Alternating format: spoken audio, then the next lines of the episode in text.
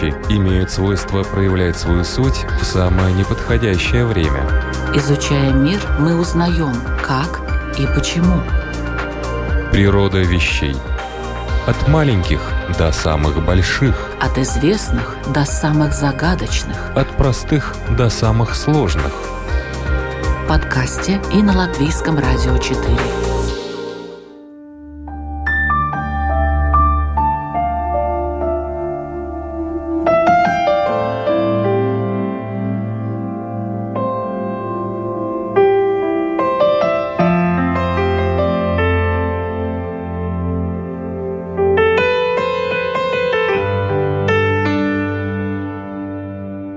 Программа «Природа вещей» в студии Латвийского радио 4 Людмила Вавинска. Здравствуйте.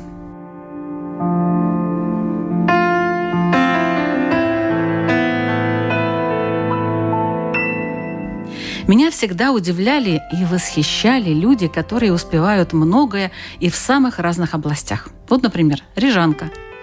Дана Резнице Озуола, многодетная мама – депутат нескольких созывов Латвийского Сейма. Возглавляла Министерство экономики и финансов. Последним разработала новую налоговую систему, которая и сейчас действует в Латвии. Международный гроссмейстер, вице-президент Европейского шахматного союза, исполнительный директор ФИДЕ, ну, наверняка все знают, что такое ФИДЕ.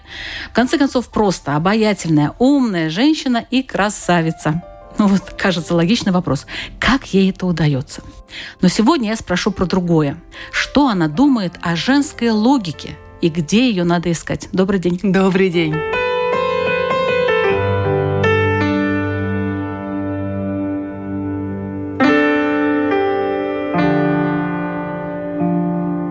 Вам понравилось, как я вас представила? Ой, ты столько много красивых слов, я покраснела даже.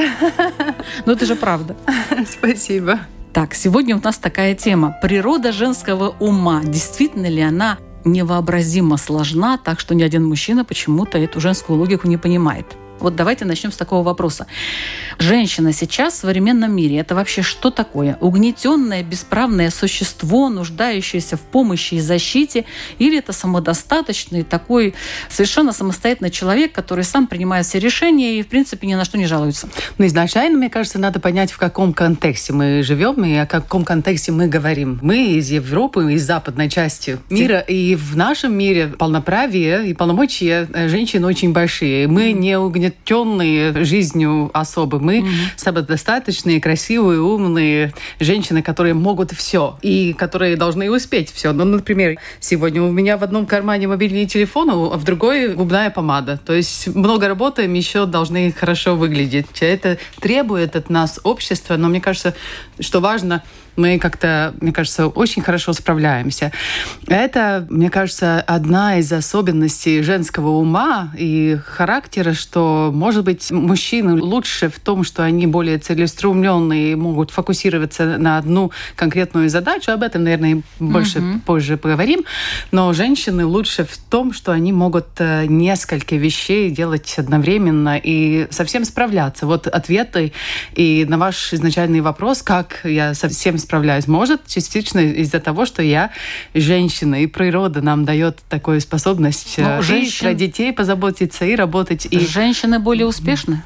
Тогда получается, должны быть. Должны быть. Все предусловия для того от природы есть. Но, конечно, окружающая среда, общество, в котором мы живем, тоже имеет свою роль и все-таки ограничивает и возможности женщин. Ну, Такие и на Западе есть какие-то проблемы конечно. с этим Ну, делом. смотрите, Латвия считается формально или официально одной из тех стран, где женщины на посту руководящих профессий ну, или на руководящих постах превышает 50%. Очень хорошая цифра. Но если мы посмотрим, например, на все большие компании, кто является обычно президентами, все-таки мужчины. И женщина делает всю сложную работу обычно как на вторых, на третьих позициях. Ну, может, они сами так хотят? Нет, не сами так хотят. Ну, смотрите, вот, например, я 10 лет была политиком, я была министром экономики, была министром финансов, кажется, ну, хороший пример. Но я была всего лишь второй женщиной-министром экономики, второй женщиной-министром финансов во всей истории латвийского независимого государства. А честно, я не помню, кто там первый был. А ничего они не сделали такого особенного. Вот вас я запомнила. Они очень короткое время были. Mm. Мне кажется, два месяца и шесть месяцев продержались. Но в целом у нас есть такое восприятие, что вот Министерство финансов – это не женское министерство. В нашем правительстве обычно с удовольствием доверяют такие отрасли, как медицина, как культура, как э, здравоохранение. То есть все те отрасли, которые ассоциируются с заботой о ком-то. Да, а или... финансы это не забота. Финансы это математика. То есть есть такие еще. Ну, вы как... работали в Министерстве финансов. Разве там э, в основном работают мужчины? Если взять секторе, общий. В публичном секторе, наоборот, да, вы правы. Я и говорю. Женщины. Я и э, говорю. Э, женщины работают на высших позициях, и их много. Мне кажется, даже наоборот. И иногда не хватает э, баланса. Слишком мало мужчин работает в публичном секторе, слишком мало мужчин у нас работает в школах учителями. Мне кажется, всегда важно как-то все-таки баланс держать для гармоничного развития. Но вот это означает некоторую силу женскую, да, когда женщина говорит, нет, давайте все-таки мужчин мужчин сюда привлечем. Да, да, да, конечно. Не только женщин.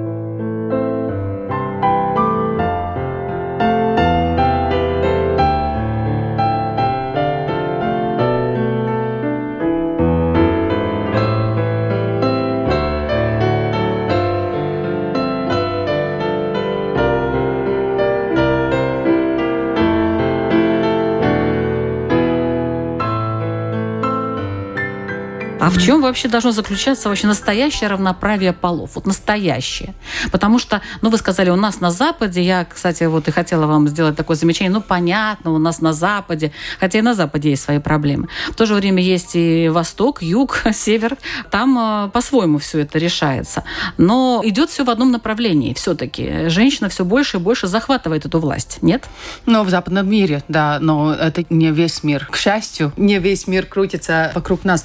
Но я вот сейчас работаю в международной организации очень хорошо вижу в моей отрасли, в шахматах, э, что происходит. У нас тоже там стоит большой вопрос, сохранять ли женские титулы. У нас есть отдельно мужские титулы и женские. Мужской гроссмейстер и женский гроссмейстер. Да, в дальнейшем нас... я хотела бы спросить, вот в чем заключается да, шахматная да. женская логика? Да, да, да. И турниры делятся отдельно, и призы ну, делятся ну, кстати, отдельно. почему? И вопрос, почему нужно? Потому что, ну, как медицина говорит, да, у мужчин на 10% больше мозга. Ну, шахматы, чем у женщин. Физически да ладно. больше, да.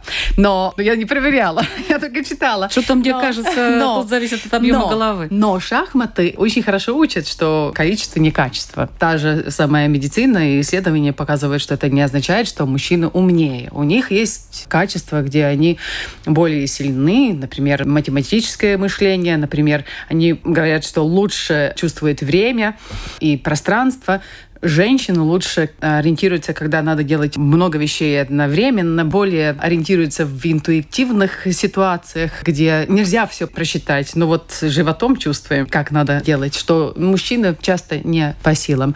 Но в шахматном мире нас часто спрашивают, почему это так, что мы видим, что очень мало женщин играют на высоком, самом высшем уровне шахматном мире. То есть говорят, что легче стать женщине президентом США, чем чемпионкой, чемпионом мира по шахматам.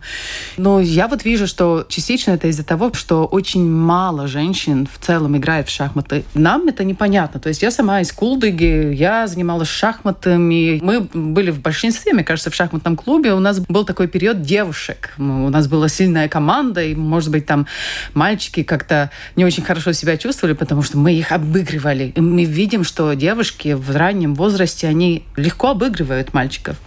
Но в большой части мира шахматами заниматься девушке не подобает. И семьи считают, что шахматы не для девушек.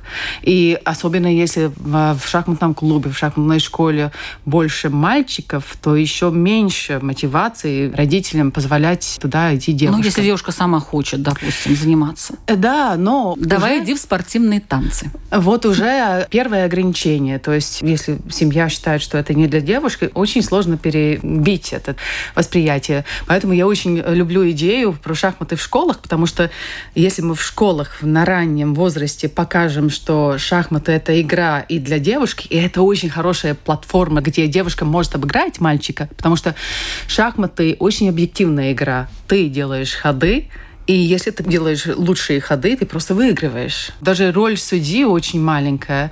И мы видим, что все чаще это и есть ключ к сердцам родителей, что они видят, да, моя девушка может обыграть мальчиков, и, может быть, это не такая плохая идея, и чтобы моя дочка занималась шахматами. И если даем им возможность, они То есть вы инициатор нас, нас... вот такой идеи, mm-hmm. что надо бы в школах вообще ввести эту игру. Да, да, пусть, да. Пусть занимаются, пусть развивают свой ум. Да-да-да, не обязательно, но как дополнительную возможность. Вот сейчас у нас в образовательной системе каждая школа, в принципе, может часть всей программы уже делать по-своему. Да. Добавлять там или языки, или что угодно. И я думаю, что шахматы очень хорошая игра, хороший Логическое мышление как развивать. подготовить своего ребенка для будущего. Потому что сейчас рабочий рынок меняется очень-очень быстро. То есть угадать, какие профессии будут еще живы через 10 лет невозможно. Ковид, мне кажется, пандемия очень хорошо показала, как меняются наши традиции работы, какие профессии востребованы. Вот у меня четыре э, детей, я думаю, вот какие профессии должна им давать. Я думаю, что вот правильный ответ не давать профессии, давать навыки, э, решать сложные проблемы, смотреть на все поле игры, не забывать, что ты не единственный человек в этой игре, то есть каждый человек является частью общества, да, это очень важно вспомнить. Ну. Плюс еще, чтобы на три хода вперед хотя бы. Да-да-да. Да, вот это очень важно. Две, хотя бы на две. Если понимать... бы наши политики могли бы на три хода вперед э, свои действия бы прогнозировать, я думаю, что многие бы решений не принимали таких не очень хороших.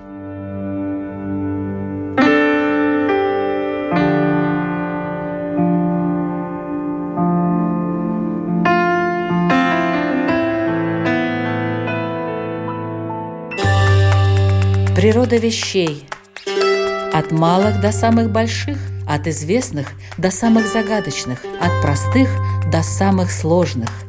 В подкасте и на Латвийском радио 4.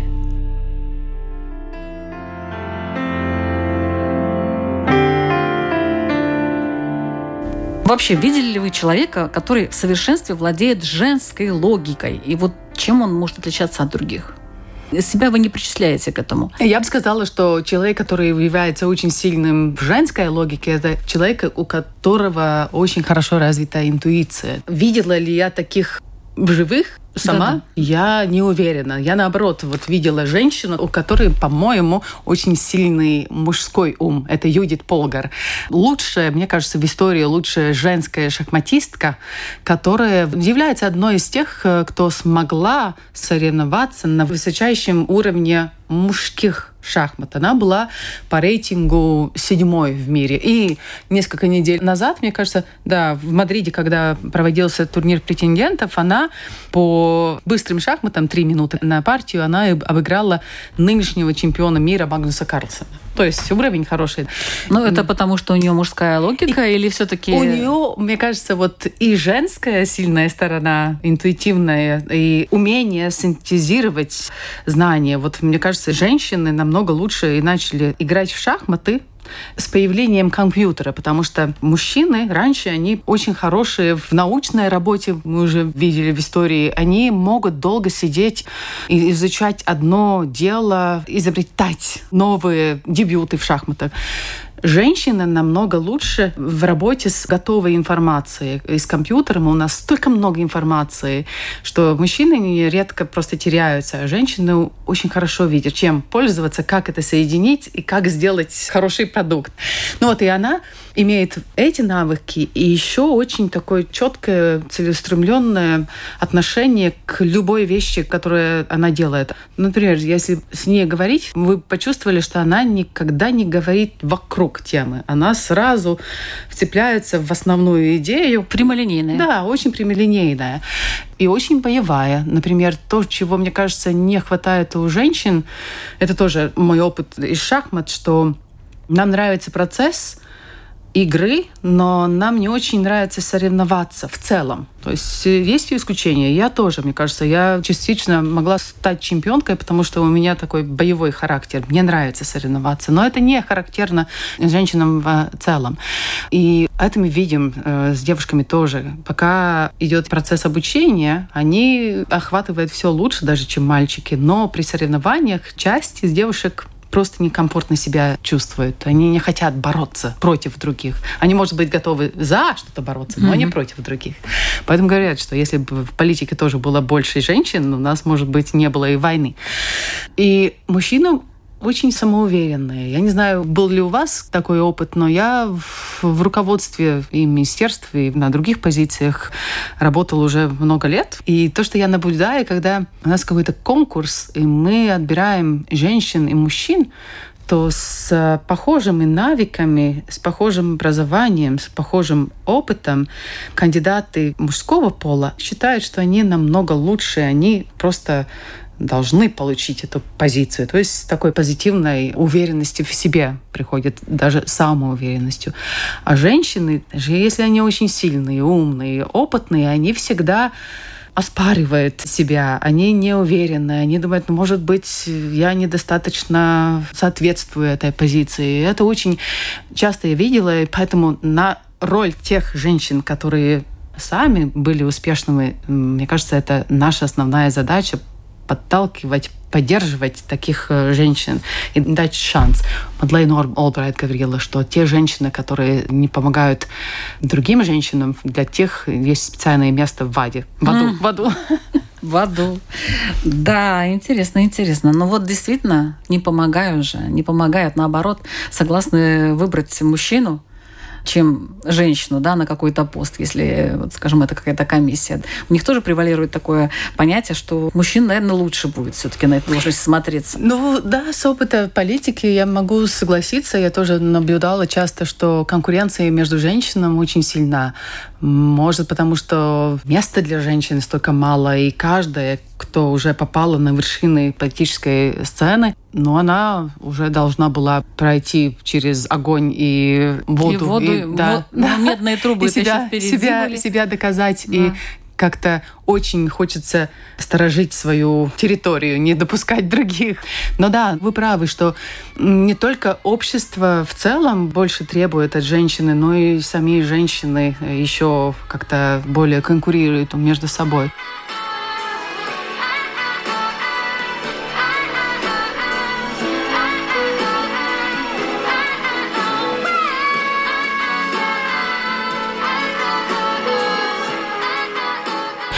Но политика в целом и такая жесткая среда, она меняет и женщину. Я по своему опыту тоже опять могу говорить, что, например, даже сейчас, смотря на свои фотографии от тех времен, когда я была министром финансов, я вижу, что даже улыбка у меня железная. То есть я улыбаюсь, но видно, что человек напряженный все время. Но ведь ты теряешь таким образом свою женственность, э, нежность.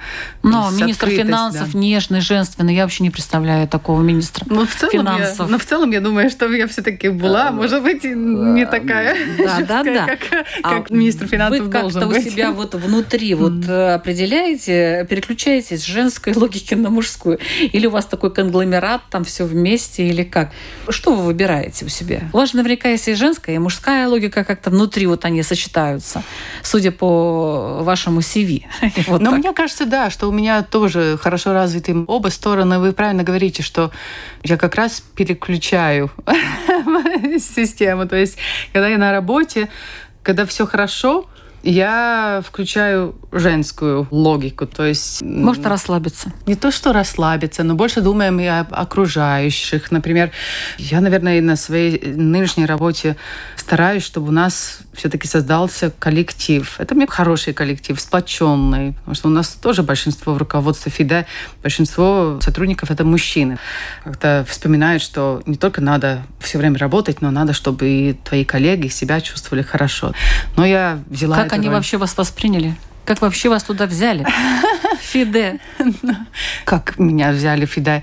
Меня пригласили, я думаю, из-за того, что Фиде нуждалась э, в улучшении руководство, то есть слишком мало людей было, у которых там не только шахматный опыт был, но и опыт руководства. И э, финансовая составляющая, наверное. Финансовая игра. составляющая. И, наверное, пользовались мои нынешние коллеги по ситуации, что мы потеряли свое место в правительстве и работали в оппозиции. И им казалось, может, такой хороший момент. Но в целом приняли очень хорошо. Я вот думаю, что женской части не хватало. Не только опыта, но и мышления, и инициатив, и идей, которых женщина может перенести, не хватало. Например, в ФИДЕ тоже я пришла, я ну, занимаюсь административной частью, финансами, менеджментом, но мы с коллегами, опять-таки, большинство это женщины, мы начали развивать целую социальную программу, то есть пользоваться шахматами не только для профессиональных профессионального спорта, опять только соревнования, борьба, но пользоваться шахматами для социального благополучия. Мы сейчас в прошлом году начали разные программы, например, шахматы в тюрьмах, шахматы для детей с аутизмом, шахматы для беженцев. Этот год объявили и годом женских шахмат. Развиваем новые программы, где шахматы обучают маленьких детей перед школой, еще в детском садике. То есть разные программы, где мы видим, что шахматы — это не только военная игра, но это отличный инструмент образования да, и ну, социального развития да, общества.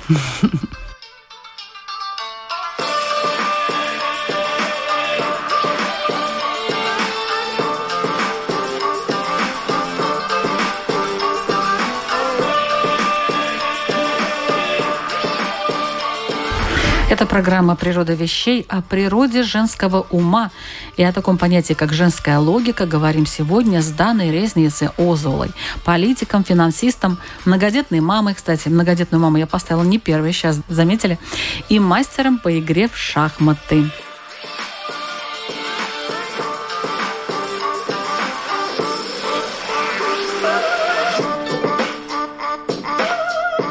А вот есть, интересно, такие женские ходы, какой-то женский стиль в шахматах? Женский стиль в шахматах есть, конечно. Если бы вы поговорили с мужскими тренерами, которые работают с женщинами, они бы вам разъяснили, что иногда умом нельзя понять женские ходы. То есть... Но они успешные, это главное. Успешные. Нет? Успешные. Большинство Неожиданные случаев, такие ходы. Да, да. Интуитивные. Да, да, интуитивные. И это, как я уже говорила, это, мне кажется, сильная часть женщины в шахматах, так же, как и в жизни, бывают позиции, бывают ситуации, когда нельзя все просчитать. Вот когда вам задают вопрос, ну сколько ходов вы можете просчитать? Бывают позиции, где ты можешь 20, даже 30 ходов просчитать вперед и еще оценить позицию, что там будет в конце, так и в жизни. Но бывают такие сложные ситуации, что ты даже один ход вперед не можешь посчитать. Ну, посчитать ты можешь, но не сможешь оценить ну, ну и, да, что там дальше будет. И, да, что там дальше будет. И женщина, мне кажется, в таких сложных ситуациях э, лучше ориентируется, они чувствуют ситуацию. Женский тренер никогда не может понять, или очень редко могут понять, вот как вы принимаете решение просто интуитивно. Но они просто принимают это как факт они очень хорошо знают, что, например, когда учишь шахматистку женщину, надо давать ей только один вариант выбора. Почему? Играй вот так. И она это сделает. Она запоминает и делает. Потому что обычно вот опыт показывает, если тренер дает два варианта, можете так, и можете так играть. Женщина обычно выберет третий вариант. Уже по-своему. То есть, а так можно было, да? И как-то по-своему сходит. А вообще, можно ли переиграть в жизни человека, который пользуется женской логикой? Э, можно переиграть, конечно. Нужно ли? Но можно, конечно, переиграть человека, который пользуется женской логикой, если вы умеете одеть его туфли. Ну, то есть это из английского языка. Это если вы можете поставить себя на ее или его место. Ну да, но более непредсказуемый человек с женским умом, я думаю. Но более красиво, мне кажется, это. Поэтому говорят, что и в культуре, и в искусстве те люди, у которых развит женская интуиция, женский ум, они более креативные, да, и могут нас удивить. А к какому типу логического мышления относится вообще игра в шахматы, вот если так, по большому счету? Большой спор, и мне кажется, шахматисты сами даже не хотят так однозначно отвечать на этот вопрос, чем являются шахматы спортом, искусством или наукой. Мне кажется, это сочетание всех трех этих элементов, потому что шахматы — это объективная игра, и шахматы в целом очень точная игра. И вообще-то универсальная игра, то есть э, можно сыграть идеальную партию теоретически. Но практически, конечно, нельзя, потому что эта уникальность или идеальность ограничивает ограниченный ум человеческий. Мы, ну, компьютер ведь еще играет. Мы делаем ошибки, мы не можем все посчитать, мы таким образом создаем красивые партии, потому что без ошибок нет красивых партий. Говорят, что вот в шахматах, может быть, и частично в жизни а, красота — это дочка ошибки, да?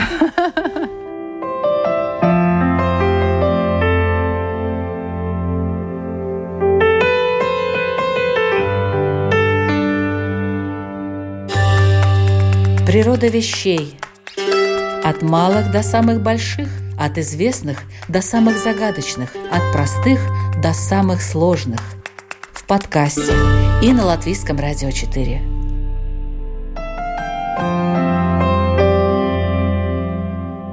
Вот есть такое понятие железная логика. Да, если мы берем женская логика, мужская логика, ну сейчас мы больше про женскую, а вот железная логика, она вообще кому больше относится, к мужчинам, к женщинам? Железная логика. Ну, мне кажется, вот это такое словосочетание с э, двойной окраской. То есть железная логика может быть и очень сильная логика. Но если вы говорите, что вот у него железная логика, чаще всего это означает, что все-таки ограниченный ум, что может быть и есть логика все правильно, если смотреть так прямолинейно, но это, скорее всего, означает, что что-то человек, может быть, упустил, не посмотрев вокруг этой одной линии. И в этом женщины лучше. Они видят для них не все однозначно. Поле, да, поле в несколько слоев. И жизнь непростая игра, так же, как шахматы. Это комплексная игра, это требует решения комплексных ситуаций, проблем, таких, которых нельзя так прямолинейно посчитать. Ну вот сейчас происходит такое давление авторитетов, какой-то груз толерантности, вот я так назову это. Такое ощущение, что вот женщины, животные, дети, примерно вот по такому ряду, да, идем.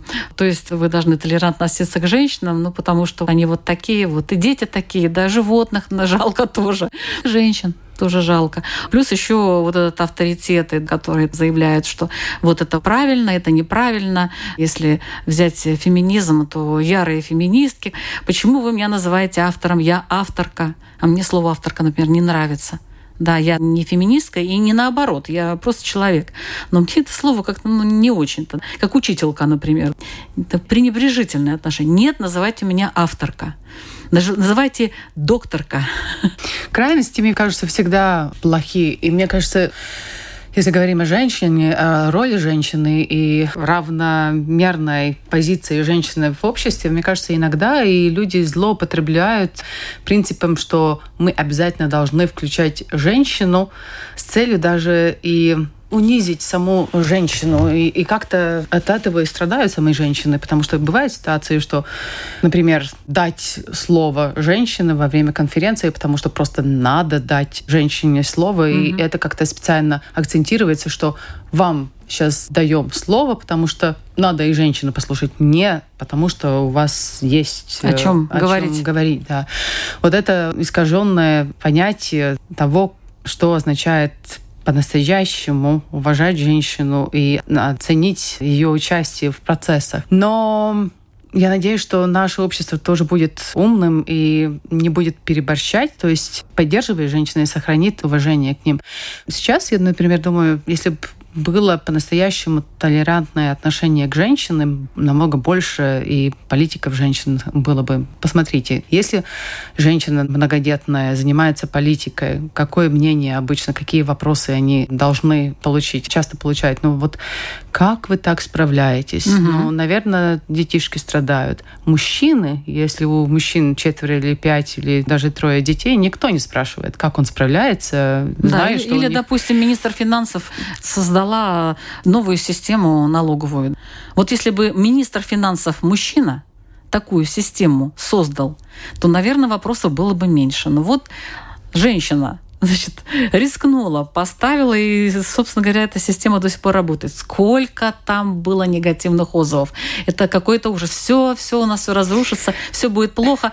Но я верила вам, потому что я знала, что человек, который занимается шахматами, не сомневалась, что у вас все получится, и все вы просчитали. Вот. Спасибо. Все всегда нельзя просчитать в налоговой ну, системе. Главное. Конечно, и это нужно осознавать. Это, мне кажется, тоже преимущество женщины, что женщины понимают, что ошибка — это и часть процесса. Если ты что-то делаешь, ты просто можешь ошибиться, и важно и признать эту ошибку, и исправлять. Мужчинам, мне кажется, сложнее признать, что они ошибаются. Но то, что доверие и общество, женщина и на высоком посту должна как-то заработать большой работой и трудом, это, это правда.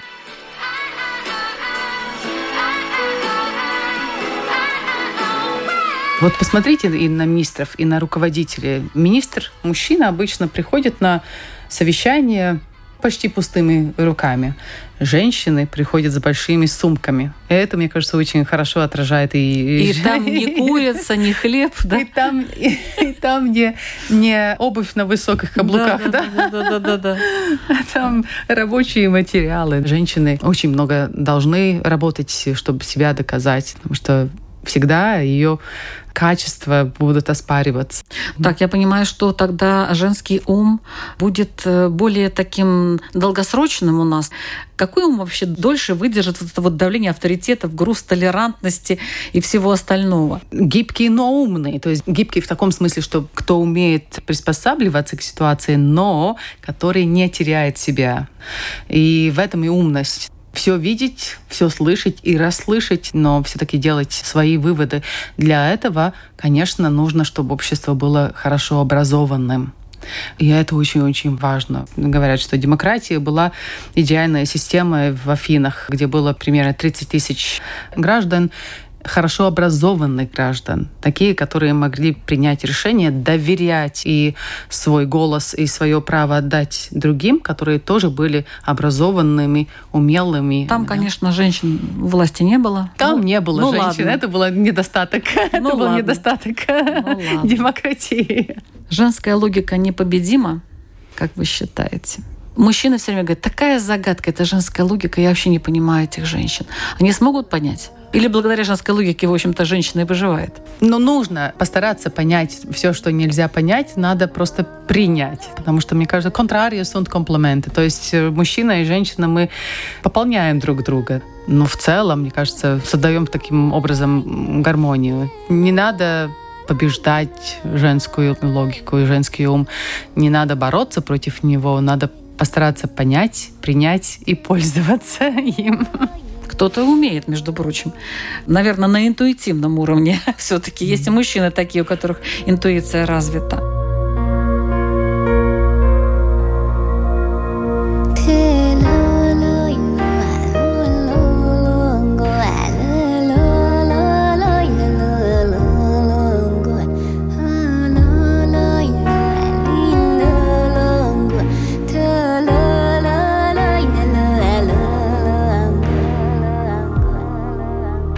Это была программа «Природа вещей». Об игре в шахматы, политике, экономике, материнстве и гендерном равенстве говорили сегодня с Даной Резницей Озолой. Напомню, что это рижанка, у которой четверо детей – Правильно, да? Да, правильно. Депутат нескольких созывов Латвийского Сейма, возглавляла Министерство экономики и финансов, а также она является международным гроссмейстером, вице-президентом Европейского шахматного союза и исполнительным директором Международной шахматной федерации. И сегодня наша тема была «Природа женского ума». Вот мы, две женщины, пытались обсуждать. Разобраться, а я, да? А я думаю, что даже и мужчин не стоило приглашать к этому делу, потому что если для них это загадка, то и пусть для них это останется загадкой. Но немножечко мы приоткрыли эту завесу тайны. Я, кстати, действительно много нового интересного узнала сегодня, уважаемая Дана. Восхищение не пропало, но остались неисследованные области жизни, о которых придется поговорить попозже. Так что вы у нас, надеюсь, не последний раз Спасибо, с удовольствием. Буду приходить и разговаривать и о других темах, не только о женском уме и, и интуиции. Что еще можно послушать в природе вещей? О виртуальной и дополненной реальности. Кстати, женщина рассказывала, почему мы там не свои, почему нам так плохо иногда бывает там, о китайских женщинах у власти, что они делали, чем прославились, почему их так не любили, о цивилизации майя, как они создавали свой календарь. Кстати, фотографии, известные по интернету, не его. Он выглядит совершенно по-другому. Ну и о климатических беженцах. Сейчас такое время, знаете ли, то жара, то холод. Когда их ждать и где – все эти и другие выпуски «Природы вещей» можно найти на lr4.lv, это наша страничка, и в подкастах, таких как Google и Apple, CastBox, Spotify и Яндекс Музыка. Мы это делаем для вас. Присоединяйтесь. Новый выпуск уже через неделю. Всего доброго.